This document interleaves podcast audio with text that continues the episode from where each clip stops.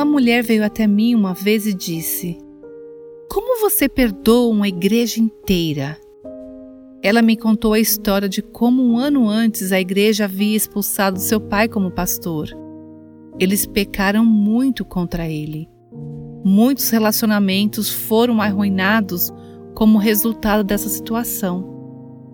A dor dessa mulher ainda era profunda e recente, mas ela foi desafiada a perdoar. E no caso dela, ela teve que escolher perdoar. Isso porque o perdão não é um sentimento, é uma escolha, é um ato da minha vontade e é possível graças à ajuda de Deus. De acordo com Filipenses 2, a graça de Deus dentro de nós nos dá o desejo e o poder de fazer tudo o que Ele nos chamou para fazer. Existe alguma área de dor em sua vida? Peça a Deus para lhe dar o seu desejo e poder sobrenaturais e então escolha perdoar.